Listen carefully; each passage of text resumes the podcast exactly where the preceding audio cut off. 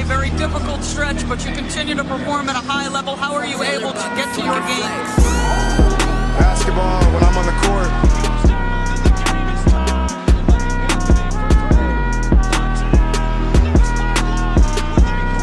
Rebecca, in the future, when you interview me, can you please take off your damn heels? He said, I'll present you, provided you let me wear your heels. We'll save that for later.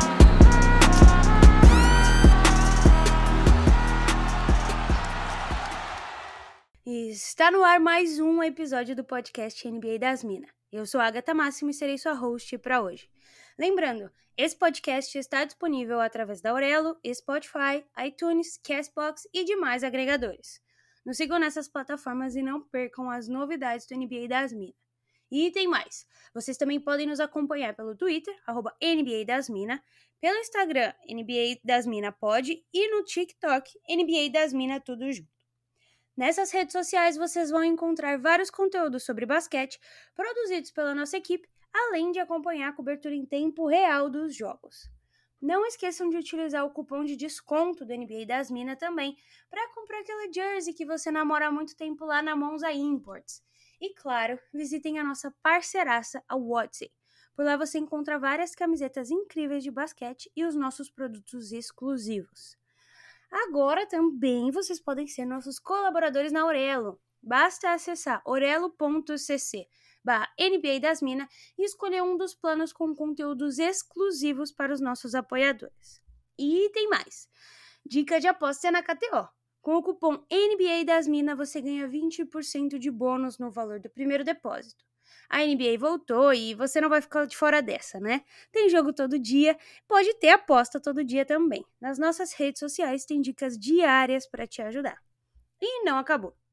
Na Centauro você também tem desconto. Se liga nas nossas redes sociais porque tem muita coisa de basquete lá com descontão das minas para vocês. E hoje estou com uma outra pessoa aqui, né? Ela está de volta. Boa tarde, Carol, tudo bem? Boa noite, né, Agatha Máximo? Boa tarde, Bra... Boa tarde. É o, é o fuso, Estados né? Unidos. Boa tarde, Estados Unidos. Boa noite, Brasil. A, a moça já dá o boa tarde para mostrar a importância dela, né? Que tá internacional, tá aí acompanhando a NBA em loco praticamente, vendo o surto que está acontecendo ali em Nova York. É, estou de volta. Espero que eu consiga participar mais vezes do episódio. Mas, como vocês sabem, a vida das minas não é fácil. A gente vive num, num grande equilibração de pratinhos, né? E aí vamos, vamos se ajust- ajustando, se ajudando para participar dos episódios. A grande mídia está perdendo tempo não fazendo um reality show com nós três, né? Porque aí tem muita pauta, muito conteúdo pra, pra ser postado, né, Carol? Você que, que agora é paulista, né? Então, as pessoas a gente- Interessados, só mandar DM. As pessoas veem a gente na NBA House, nos eventos, no evento da Centauro e tal, tudo bonita, maquiada, dando close, mas não vê os perrengues que a gente tá passando aqui agora, né? Não vê o que a gente passa no off. Não sou paulista, só estou morando em São Paulo, pelo amor de Deus, me respeite. Interessados podem mandar direct. A mãe está online. Bom, quem perde tempo é idiota, né? A Carolina é uma pessoa que está acostumada a aproveitar o tempo dela da melhor forma possível. Mas vamos, em falando de tempo, né? A gente tá aqui falando amenidades. Vamos entrar na pauta do dia. Porque com a lista de jogos de outubro já concluída, finalmente a gente tem um tamanho de amostra grande o suficiente para analisar mais profundamente como a classe do draft da NBA de 2022 começou, né? Com oito jogos cada, o primeiro selecionado geral, Paulo Banchero, e o sexto selecionado geral, Benedict Maturin, lideram a mais nova safra em pontuação, com médias de 21,8 e 20,4 pontos por jogo, respectivamente. Ambos os jogadores tiveram um início ofensivo em suas carreiras, né? Com Banchero chutando 44% e Maturin chutando 46% de field goal. Keegan Murray, o terceiro colocado, tem média de 17,4 pontos em suas cinco partidas disputadas. Os outros únicos dois novatos com média de dois dígitos são Jaden Ivey, do Detroit Pistons, e Jabari Smith Jr., do Houston Rockets. Por jogo, Ivy lidera todos os novatos média, com média de 3,7 assistências. Manchero segue logo atrás com 3,6, seguido por Andrew Neighbord. É assim? Desculpa. Neighborhood. É neighbor, neighborhood. Ah, você, você fala do jeito que você achar, porque eu também não faço a menor ideia. Andrew Neighborhood, que distribuiu um notável 2,7 é, assistências em apenas 15,7 minutos jogados por partida. A cereja no topo de seu inacreditável início da NBA de banqueiro, com 1,98 metros de altura, ele lidera todos os novatos em rebotes por jogo com 7,6 de média. Já Jalen Durray, do Detroit Pistons, está pegando 6,7 rebotes por jogo em apenas 20 minutos disputados. Já o pivô do Utah, Utah, Utah é complicado, né? Já o pivô de Utah Jazz, Walker Kessler, tem média de 1,6 blocos por jogo em apenas 16 minutos. E o armador de Oklahoma City, Jalen Williams, selecionado na 12ª posição geral, lidera todos os novatos em roubo de bola com 2 por jogo. O Murray, que viu a sua primeira carreira começar na outra noite, lidera todos os novatos em minutos por jogo com 35,6 e o banqueiro tem 33,8 minutos por jogo, seguido de Ive com 31,3. São os três novatos com a maior minutagem por jogo. Considerando os primeiros jogos de novembro, Paulo Banqueiro está liderando todos os jogadores do primeiro ano em pontos, rebotes e assistências totais. Por enquanto, é uma escolha fácil para o favorito inicial levar o prêmio de Rook of the Year. O jogador de 19 anos marcou 20 ou mais pontos em seus primeiros seis jogos pelo Orlando Magic. Embora ainda não tenha levado as vitórias, né, em Orlando, o banqueiro está a caminho de se tornar um franchise player. As stats de Banchero nesse começo de temporada estão em 23,5 pontos por jogo, 8,3 rebotes por jogo, 3,6 assistências por jogo, 0,9 blocos por jogo, 0,7 steals por jogo e está chutando 46% dos arremessos totais, com um aproveitamento de 25% do perímetro. Depois de emergir como uma estrela na sua segunda temporada no Arizona, o Benedict Maturin continuou com essa evolução no próximo nível na NBA. Apesar de não ter começado sequer um jogo pelo Pacers, Maturin é o segundo melhor pontuador da equipe, com 19,4 de média, apenas atrás de Tyrese Halliburton, que tem 21 pontos por jogo e o líder entre os rookies em porcentagem e conversão nas bolas de três. O Pacers tem cinco vitórias e cinco derrotas e está em sétimo lugar no leste, um feito que tem deixado os fãs animados com esse início de temporada. Suas estatísticas são 19,4 pontos, 3,7 rebotes, 2,4 assistências por jogo, 44% de field goal e 40% nas bolas de 3.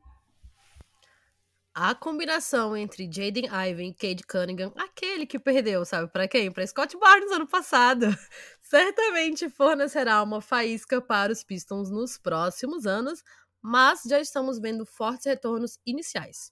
Ivan é um dos atletas mais explosivos de sua classe do draft, levando a muitas finalizações emocionantes no aro, mas sua visão e vontade de distribuir a bola foram igualmente impressionantes também. O armador estreante fez seu segundo duplo-duplo da carreira em seu décimo jogo na NBA e o trabalho de Ivy debaixo da cesta tem sido uma grata surpresa até agora. Purdue, de 20 anos, tem uma média de 15 pontos, 4,9 rebotes, 3,6 assistências, 1,5 roubadas de bola e 1,3 para começar seu trabalho com o Detroit Pistons.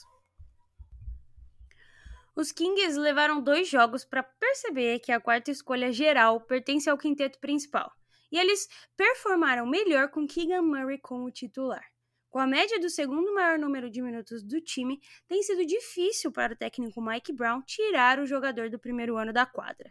Apesar de algumas inconsistências recentes nos arremessos, espera-se que Murray seja um dos pilares da corrida de Rook of the Year da NBA durante toda a temporada.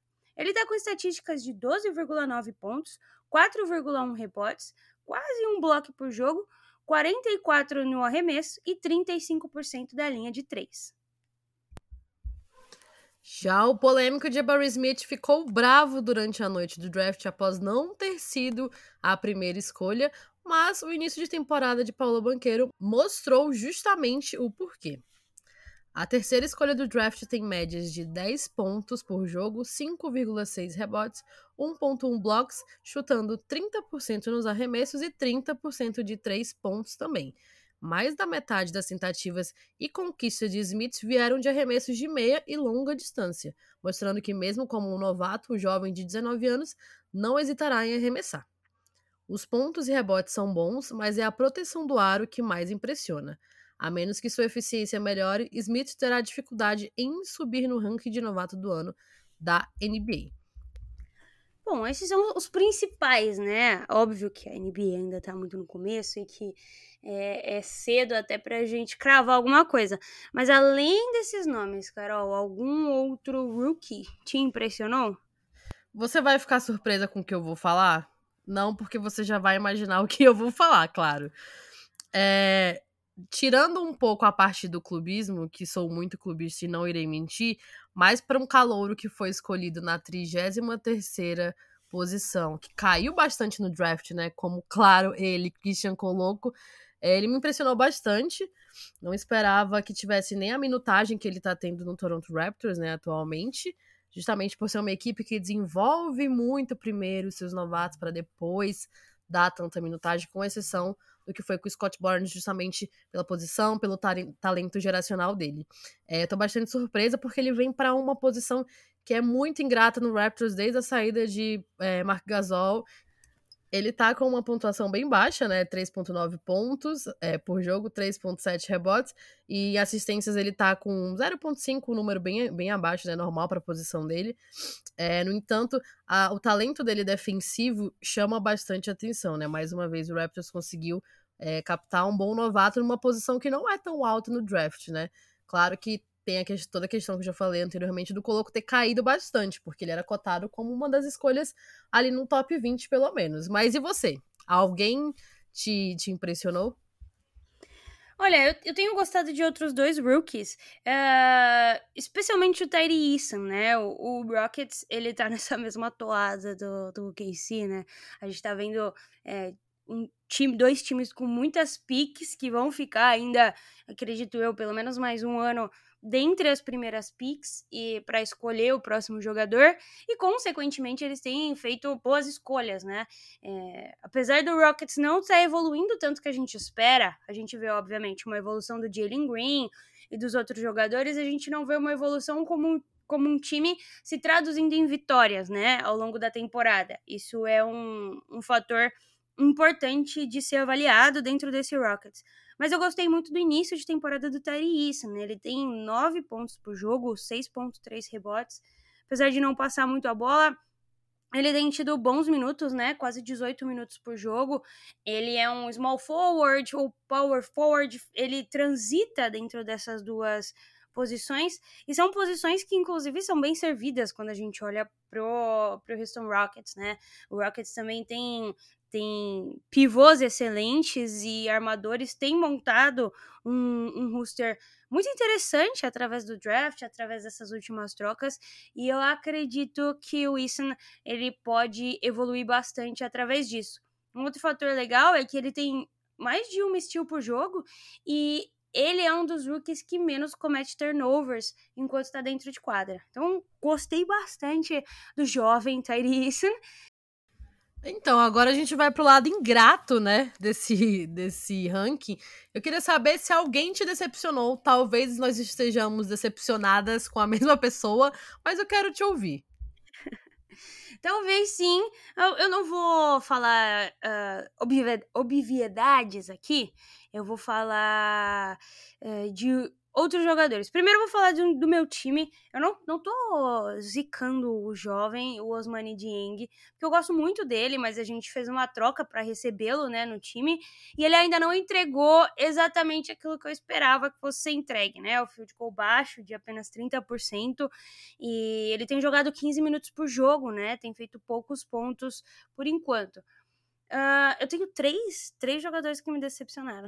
vou, vou, falar dos três. O segundo é o Nikola Jovic, né? O Jovic foi selecionado pelo Miami, teve todo esse furor por causa do nome dele. Ele tem jogado pouco, mas quando ele entra, ele também não tá utilizando muito bem os minutos. Ele foi bem na pré-temporada, então eu fiquei um pouco ansiosa para ver como ele jogaria. É pessoalmente, inclusive, eu, eu fui até. Uh, tava por aqui, né? Fui na Barclays assistir a pré-temporada, um jogo que ele foi bem, inclusive. Então eu tava com as expectativas altas. Mas quando a gente olha mais aí pro topo, é, pensando nos, nos jogadores que eu espero uma, um salto de produção, né? Eu provavelmente diria também o Shadon Sharp Shadon Sharp ele vai ter um pouco mais de espaço dentro desse Portland Trail Blazers que de novo, vou ter que aqui admitir, né, que por enquanto tá dando bom, mas ele tem por hora 6.8 pontos, 2,3 rebotes. Acho que ainda pode aumentar de produção, Carol. E você, diga. Então, já que você fugiu das obviedades, que, antes de eu falar, só queria pontuar, tá? A Agatha Máximo está se rendendo ao Portland Trail Blazers. Damian Lillard está cometendo crimes. Isso está fazendo ela não ter como falar mal do Portland Minha Trail Blazers. É Jeremy Grant, tá? Também tá jogando muito. É, então, eu me decepciono um pouco com o Jabari Smith justamente por, por ele ter entrado né, nessa classe do draft da mesma forma, tecnicamente, como o Jalen Green, né? Que falou muito é, ano passado, é, vendeu muito seu próprio peixe, mas no fim mesmo foi um jogador que não estava ainda à altura para liderar totalmente o Houston Rockets, né? E o Jabari Smith veio da mesma forma, até criou um atrito ali, como a gente já falou na noite do draft, entre o Jalen Green e o Porter Jr. também na mesma equipe. Eu fico um pouco decepcionada porque para um cara que foi escolhido na terceira posição e era cotado como número um, né, junto com o Chet e com o Paolo, ele ainda tá tentando se desenvolver e o Rockets não tá tendo é, esse crescimento que a gente esperava que tivesse, né? O Rockets continua ali em último na conferência, é, não, não, não tá, não encaixou, ainda não, não mostrou a que veio e não mostrou, não vendeu o seu nome totalmente. Pois é, quando a gente olha, vamos olhar aqui a, a lista, né, do, dos rookies. O Jabari Smith, hoje, ele joga 29 minutos por jogo, né? É um dos rookies, inclusive eu vou ver aqui, é, é o quarto rookie com mais minutagem é, dentro aí de todos eles na, nessa temporada de estreia. Mas ele tá com um field goal de 30%, como a gente mencionou, e ele tá fazendo apenas 10 pontos por jogo, né? Pegando 5 rebotes. E de fato, é complicado ele ter feito toda a cena que ele fez, né? Ele ficou bravo e assim, óbvio que estando ali, né, sendo cotado como um dos primeiros nomes para para estar no, no, draft, todo mundo quer ser, ser, selecionado em primeiro lugar e de fato existia a possibilidade de que isso fosse acontecer com ele. É, ele ficou chateado, mas ele externalizou de, de uma forma bem agressiva, né? De uma forma bem contundente a insatisfação que ele estava tendo com, com ter sido escolhido na terceira posição. Hoje, eu acho que ele tá mais pianinho, ele tem ficado um pouco mais na dele, porque ele percebeu de fato que o Paulo Bantiero é, chegou pronto, né? A gente vai entrar nesse assunto depois, mas essa, essas stats do, Jabber Smith ainda são um pouco tímidas, né? Em comparação com os outros rookies que tem uma minutagem parecida, mas tem pontuado muito mais. Tem alguma coisa para falar mais desse homem, Carolina? Não, concordo totalmente. Opa, meu cabelo acabou de bater aqui na, no microfone. Mas concordo totalmente, é exatamente isso, né? Para ele estar tá conseguindo converter somente 30%. Então, se eu não estiver burra ainda, né, Agatha? Talvez esteja, mas a quantidade de pontos que ele tenta é, e não consegue ter sucesso, colocaria com certeza o Pistons numa condição muito melhor, até levando. Pistons não, perdão, o Rockets, numa condição até melhor, fazendo o time vencer, né? Alcançar esses objetivos de crescer ali na classificação. Perfeito. E bom, falando, vamos voltar para falar nele, né? Você acha que ainda é cedo demais para cravar o banqueiro como o Roy? Ou essa disputa aí não vai ter para ninguém mesmo? Então, acredito que um dos pontos que são muito importantes é, nisso, que a gente viu, inclusive, ano passado, né? Que foi bem. É, levantou vários questionamentos, é justamente a posição da equipe em que esse Brook está. Né? Hoje, como nós falamos, o Paulo Banqueiro não tá fazendo o Magic conseguir alcançar essas vitórias e crescer dentro da, da NBA, né? Dentro da liga, crescer como, como equipe. É muito importante, claro, a minutagem, a pontuação, o aproveitamento dele, sim, mas eu vejo o Beneditinho vindo ali justamente pelo Diana Pacers é, ter um, um, salto um pouco melhor. Eu vejo que ele morde muito é, essa possibilidade de ser o próximo o Roy, justamente por isso, né? A NBA leva muito em consideração a posição em que a equipe se encontra. Mesmo com todo o desempenho do Paulo, claro, ele não vai fazer o Magic vencer tudo sozinho, porque ele é só um rookie ainda. É, ele tem, claro, uma grande possibilidade de ser um cara que vai ser o franchise player da equipe. Não foi à toa que ele foi escolhido na primeira posição mas justamente por esse impacto não estar levando diretamente a vitórias e ao Magic crescer como equipe, é, eu acredito que ele ainda precisa se provar um pouco mais. A gente viu no passado, né? A partir do momento que o Mobley se machucou e o Kevs acabou indo pro play-in e o Scott Barnes cresceu bastante na reta final, levando o Raptors direto para os playoffs, isso foi um dos fatores principais para que o Barnes fosse eleito Rookie of the Year. É, mas de certa forma, eu também acho que a briga no ano passado estava mais acirrada do que a briga nesse ano, né? É, o, o Mobley e o Scottie Barnes, apesar de você ser clubista, e obviamente eu também seria nesse, nessa situação, é, os dois tinham uma forte apelação aí para vencer, né? Qualquer um dos dois que ganhasse de fato seria merecedor desse prêmio de Rook of the Year. E o Cade Cunningham não entrou nessa, chegou por fora, né, no final, porque ele estava machucado no começo, então ele começou depois e, enfim, por aí vai. Quando a gente olha em retrospecto aí dos últimos rookies, né, é, o Jamoran ganhou, o Luka Doncic, Ben Simmons. De fato, a maioria desses rookies acaba chegando e vencendo em um time em construção, né? Eu não sei se eu sinto que o, o caminho do, do Magic é tão parecido quanto o caminho do Rockets. Eu acho que é óbvio que os dois times têm muito a melhorar, mas o Magic tem, tem peças mais jovens e, e, e jogadores que, com exceção do Bancheiro, né, é, acabaram performando até mais do que a gente esperava. Até um pouquinho mais do que a gente tinha em mente do que aconteceria. Mas o que me espantou, e eu acho que espantou todo mundo, uh, de forma geral, com relação ao banqueiro, foi como ele já chegou preparado para a NBA, né? Não só uh, em termos de coragem, de potencial, mas de físico. Uh, quando a gente olha pro, pro físico dos jogadores que entram, é muito claro de que a, a grande maioria, eu diria que todos, né, precisam melhorar fisicamente para jogar de igual para igual com os grandes, com as grandes estrelas aí que, já, que a gente já conhece. Mas o banqueiro, nesse último jogo que teve, inclusive, ele teve vários highlights aí de enterradas, de, de batida para dentro do garrafão, que deixa a gente até um pouco assustado da forma como ele de fato tá pronto fisicamente para atacar. O último jogo do Magic, inclusive, foi contra o Rockets, né? Que foi muito interessante, porque a gente conseguiu assistir o Jalen Green, conseguiu assistir eles e entender um pouco mais da dinâmica de um contra o outro, que é, de fato, o que vai acontecer no futuro da NBA, né? O banqueiro, uh, agora, ele, ele tem uma posição uh, diferente do que ele tinha quando ele começou a jogar basquete, né? Hoje o banqueiro é, listado como um power forward, mas ele começou a jogar como armador. Então ele tem muita habilidade de armar jogada, de fazer passe. Isso provavelmente, é, a não ser que ele seja o irmão gêmeo do Ben Simmons, vai evoluir ao longo da, da temporada e ao longo da carreira dele. Então a gente está vendo um jogador que, nesses primeiros 11 jogos, tem aí 23 pontos de média e 8,3 rebotes, mas que pode aumentar potencialmente, é, exponencialmente, esse número de 3,6 assistências, né? A gente pode ver um power forward. É, jogando e passando mais a bola ao longo da temporada.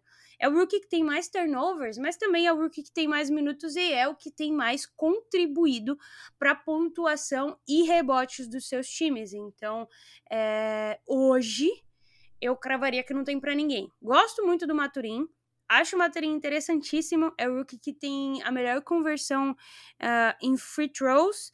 Uh, na realidade, está em segundo lugar, apenas atrás do Jabari Smith. Mas eu ainda acho que o banqueiro está um pouquinho mais preparado. E como a gente mencionou na, durante o episódio, inclusive, né? O Maturin tá saindo do banco. Ele ainda não tá jogando como titular. E eu acho que isso é um fator importante na hora da NBA avaliar quem eles vão dar, para quem eles vão dar o Roy, né? Inclusive, se ele tiver aí essa essa promoção né, dentro do time, eu acredito que ele possa entregar ainda mais uh, efetividade para esse, esse quinteto. Bom, como nem tudo são flores, claro que nós não iríamos poder fazer esse episódio sem tocar na ferida de Agatha Máximo, perguntando para ela se você acha que Chat Holmgren não tivesse se machucado naquele momento que você mandou mensagem pra gente falando ele vai ser o Roy! Cinco minutos depois, ele quebrou o pé. Ele estaria disputando o prêmio junto com o banqueiro? Eu não tenho a menor dúvida disso, tá? Primeiro porque uh, o chat, ele é. Muita gente fala, né? Ele é uma espécie de unicórnio, quase. Ele não é um, um Vitor Wembanyama, mas durante os anos que precederam o draft dele, ele era o mais falado, né? Dentre os três primeiros uh, selecionados do draft, o Chat de fato era o jogador com mais buzz ao redor dele, né? Muito se falava na habilidade que ele tem uh, de bater para dentro, de chutar de três e com todo aquele tamanho que a gente já conhece. Né? Ele se machucou de uma forma triste, né, na, naquele Pro Am em Seattle, inclusive, né, que tava todo mundo muito ansioso. O jogo até não continuou depois porque a quadra tava molhada e não tinha nem como secar, mas era um jogo que tinha o LeBron e todo mundo, inclusive a lesão dele se deu num encontrão com o LeBron, muita gente falou, ah, é porque ele não tem o físico e tudo mais, mas foi uma uma pisada no pé do LeBron, né? Ele pisou torto e ele se machucou. Não foi nenhuma questão tão física, assim, de impacto, de fato, né? O pé machucou e é uma lesão bem chatinha de, de curar. Eu não sei, sinceramente falando, até porque não tenho conhecimento algum em medicina, o quanto essa lesão pode tirar o potencial dele de ser o que ele seria antes da lesão. Mas eu tenho certeza de que ele estaria competindo com o Paulo Banqueiro e com o Benedict, porque no time a gente tem o SGA e o Josh Gidey, que provavelmente serviriam e muito bem o chat debaixo da cesta, né? A gente tem algumas peças uh, que fazem um trabalho legal de pivô. O Poku evoluiu uh, um pouco com relação às últimas temporadas, que era uma coisa que eu tava esperando para ver. Essa temporada tinha que ir ou ir, né? E o JRE, o Jeremy Robson Ward, também tem jogado bem debaixo da cesta. Mas eu ainda acredito que o chat com esses dois aí é, faria um trabalho ainda melhor. De qualquer forma, Carol, isso possibilita que a gente não tenha uma temporada tão boa, né? E que talvez a gente pegue a peça que falta para formar um quinteto titular ou para reforçar ainda mais o nosso banco na próxima temporada. Você acha que o meu jovem bonecão de posto faria uma Slim Tower, né? Fazendo uma Slim Tower ali com o, com o Poco. Faria diferença nessa corrida? Então, acredito que sim. É, o OKC é uma equipe que tem muitos jovens ativos e tem muitos jovens ativos ainda para pegar, né? Ainda tem muitas possibilidades de montar uns 15 times com a quantidade de, de picks que tem. É, acho que vai ser. A, a, ele seria muito importante, inclusive, é, para o backcourt, né? Para um Shai, que tá jogando muito, diga-se, de passagem essa temporada acho que deixaria essa corrida um pouco mais equilibrada, né? Você falou sobre ter uma distância grande entre o Paulo e o Benedict. Então, com o chat, quem sabe a gente teria uma corrida mais equilibrada. Mas, antes da gente finalizar o episódio, a minha pergunta para você, se não tem nada a ver com os Rooks, mas que eu não posso deixar de fazer, é que em quanto tempo você acha que o, o Shai vai para Toronto? Porque ele quer jogar na cidade dele. Garota! Primeiro de tudo, senhora volte para a realidade, tá? Vou fazer uma montagem você pendurada num caminhão para mostrar o quão lunática você tá com essa formação sua, Carolina. Pelo Um amor de Deus, absurdo. hein? Você tá aí, você tá me xingando já, calma. A, a gata está maluca, ele não vai. Ele tá Inclusive, eu, eu venho fazendo essa campanha de SGA All-Star já faz um tempo, você não me deixa mentir, que eu falo que o SGA tem que ser um All-Star, né? É, o, o grande problema do Thunder hoje, em relação à mídia, em relação a reconhecimento, é que é um time que, por exemplo, não tem nenhuma, nenhum jogo televisionado esse ano. Então, quem tá vendo o SGA jogar é quem tá clicando para assistir um jogo do Thunder. E não são muitas pessoas que estão fazendo isso com o chat lesionado, né? Ter um novo, um novo jogador, um jogador, enfim, segunda escolha, é uma coisa que atrai muitas pessoas para ver o jogo. Ele lesionado deixa o Oklahoma um pouco ali de lado, mas o OKC tem feito grandes jogos, inclusive. A gente tá hoje na 11 primeira posição, é, mas a gente ganhou duas vezes do Clippers. O Clippers não consegue ganhar, né? A gente fez bons jogos, inclusive nos que a gente perdeu, né? É, foram jogos muito próximos em termos de placar. Então eu não acredito que o Shai esteja triste no momento, de forma alguma. E eu acho que indo para Toronto, é, pensando em, em hipóteses, tá? Coisas que eu sei que não vão acontecer, mas já que você perguntou, eu vou te dar a resposta que você quer. Pro Chá ir pra Toronto, você conhece São Preste, né? Você ia ter que dar sua mão, seu braço, sua cabeça, e aí ele ainda ia beliscar o, o Scott Barnes ali se ele quisesse. Então, Masai Ujiri, apenas. Mas assim, a gente tá falando de provavelmente dois dos maiores general managers da atualidade na NBA, em termos de conseguir assets, né? De conseguir jogadores e de fazer boas escolhas através do draft. Então, para que essa troca fosse acontecer, muita coisa precisaria estar envolvida ah, nesse balaio. De qualquer forma, pensando em uma situação hipotética onde Scottie Barnes não fosse é, trocado, o Shai ia chegar num time que não é dele. Hoje, o Oklahoma City Thunder é de Shai Gilgeous Alexander. E eu acho que apesar de não estar no time ideal no momento, na forma ideal do time no momento, ele sabe e confia na diretoria o suficiente para permanecer aí mais uma, duas temporadas nesse desse jeito, podendo evoluir, porque de fato eles evoluem, enquanto, óbvio que perderam é legal, né? Mas o time em si tem evoluído junto. O nosso próprio treinador, o Mark, né? Ele é muito jovem, é o treinador mais jovem da NBA. É, e o time tem feito ótimas aparições. Se eu não me engano, eu vou até pegar a stat aqui para não falar besteira. É o sexto, é a sexta melhor defesa da temporada, né? Deixa eu aqui confirmar. É a sétima melhor defesa da temporada.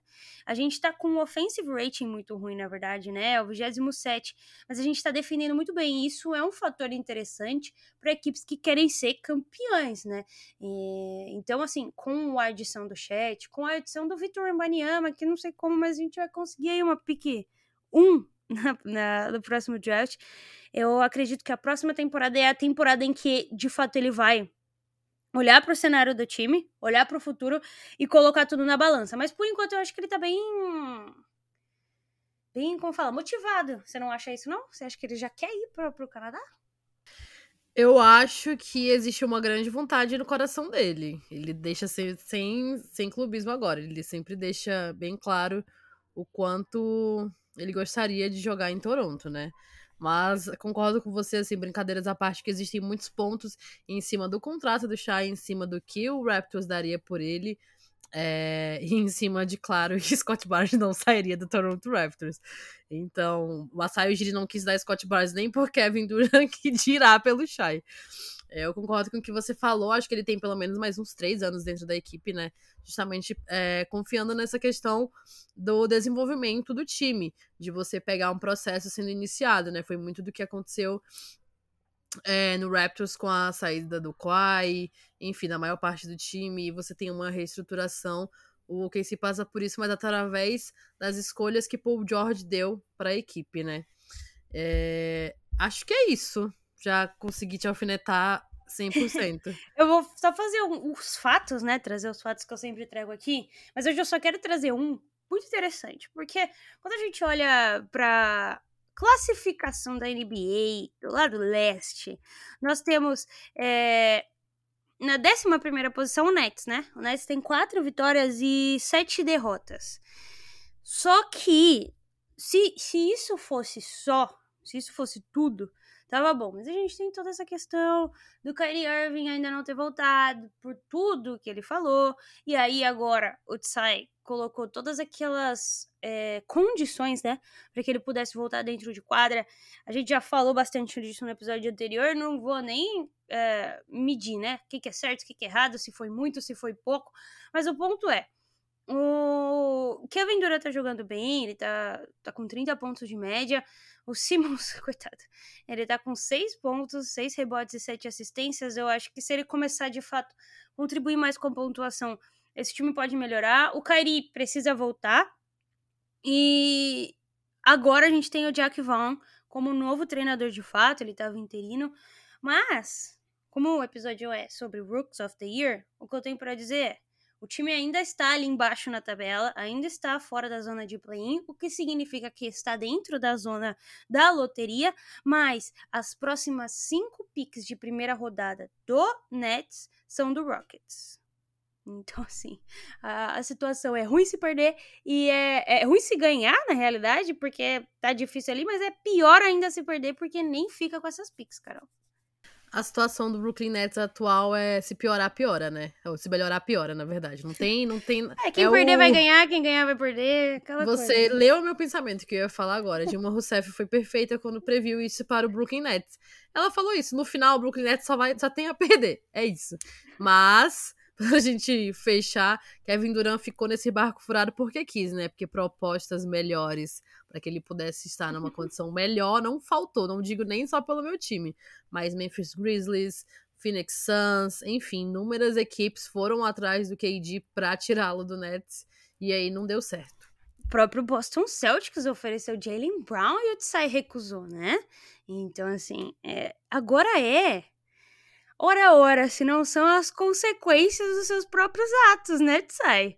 É impressionante como assim, ele pegou a bomba na mão, ele olhou a bomba e ele falou: vou guardar a bomba aqui, espero que não exploda. E o pior é que nem aconteceu através do Kevin Durant. Aconteceu através do Kyrie, coisa que a gente também já esperava, né? O grande destruidor de vestiários, mas essa é a realidade atual do time daqui de Nova York, o Brooklyn Nets. E do outro lado, quando a gente olha para a Conferência Oeste, o Thunder tem um swap com o Clippers, né? O Clippers melhorou agora, mas se bobear, se a coisa desandar, o Thunder também fica com uma pique. E o Lakers, minha filha, a gente não vai nem comentar, né? Eu acho que a gente vai depois fazer um episódio especial Los Angeles Lakers, porque a gente já falou um pouquinho, mas é capaz até de Lakers ir bem no draft. A parte ruim é que a franquia Los Angeles Lakers não tem paciência, não tem determinação para desenvolver os jovens que drafta, né? Caso contrário, poderia ter uma equipe zona aí, né? Com muitos jogadores que foram jogar fora e já foram, inclusive, campeões. Alguma consideração final, Carol? Tem alguma coisa para dizer, alguma coisa para falar, para desabafar nessa noite de quarta-feira? Fico triste demais com uma notícia dessa sobre o Clippers e o Lakers, apenas. Então é isso, perfeito. O episódio de hoje chegou ao fim. A gente volta na semana que vem. E um beijo para todo mundo.